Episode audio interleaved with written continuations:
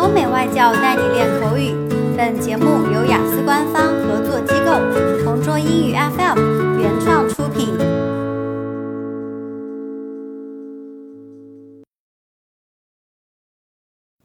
Describe a foreign country or culture you want to know more about.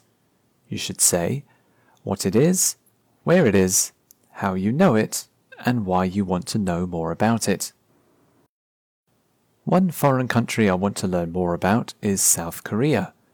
I've never visited South Korea, but I would love to go there for the food, the history, and the music. I remember hearing K pop for the first time while I was studying at university. I was surprised by how positive, upbeat, and catchy it was, and I'd never heard anything like it. When I got home, I searched for more K pop songs online and I discovered lots of great groups with amazing songs.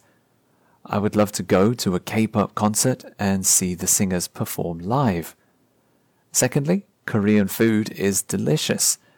Even though Korea and China have some similar dishes, such as black bean sauce noodles, I would like to taste authentic handmade Korean meals like kimchi jjigae and jimdak. I would also love to learn how to make it myself. Finally, the history of Korea is quite interesting. They are a Buddhist country, so there are lots of beautiful, small, ancient temples in the mountains. I imagine they're very peaceful and quiet places to reflect on life. So when I get a chance, I'll travel to Korea and discover it for myself.